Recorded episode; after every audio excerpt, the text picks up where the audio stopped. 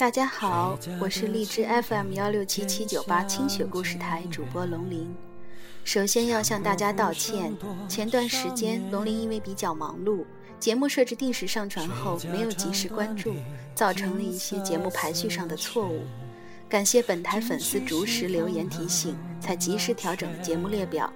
在此为没能让大家顺利收听表示万分的歉意。《鬼吹灯》的故事，也就是实体书的前四卷，已经全部上传完毕。有的朋友可能会问，主播清雪姐会不会播讲后四卷呢？在此遗憾地告诉大家，《鬼吹灯》官方连载距今已经过去许多年，但是不知什么原因，清雪故事这个栏目始终没有放出后四卷的内容。可能是因为当时后四卷实体书还没有正式出版吧，具体原因不详。龙鳞一直在关注着相关消息。目前所知的比较广为流传的后四卷版本，只有国内著名恐怖故事播讲人艾宝良先生的版本。有兴趣的粉丝们可以求助度娘。作为清雪故事联播为主的电台，龙鳞在此就暂时不上传了。如果日后清雪姐有机会播讲后四卷的内容，龙鳞一定会第一时间为大家连载的。人千万留恋。若今昔别，一别又年，苍山覆雪，浮生尽歇。明天即将开播的故事是十四年猎鬼人，是最近几年非常有名的，据说是一位职业猎鬼人，也就是驱魔人从业十四年的亲身经历。每集几乎都是独立的小故事，听起来非常畅快淋漓。因为故事本身情节都比较独立，龙鳞就不另行剪辑音频的头尾了。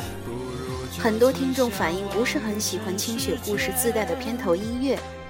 龙鳞可以告诉大家一个小技巧，那就是直接快进至音频的一分二十秒，基本上就是正片的开场了。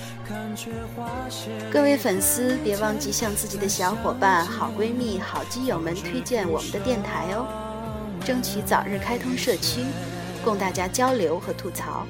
好了，祝大家收听愉快。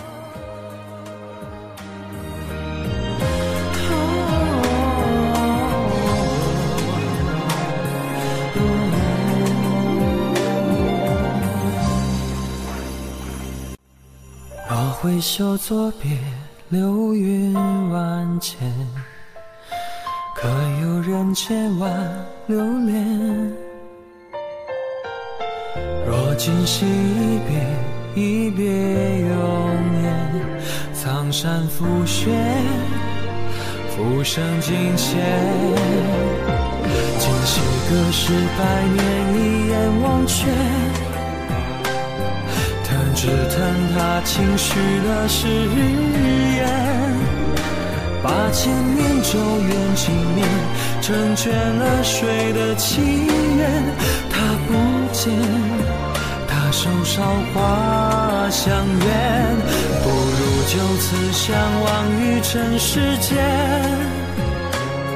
今夜无风无月，星河天悬。听罢笛声绕云烟，看却花谢离恨天。再相见，方知浮生未歇。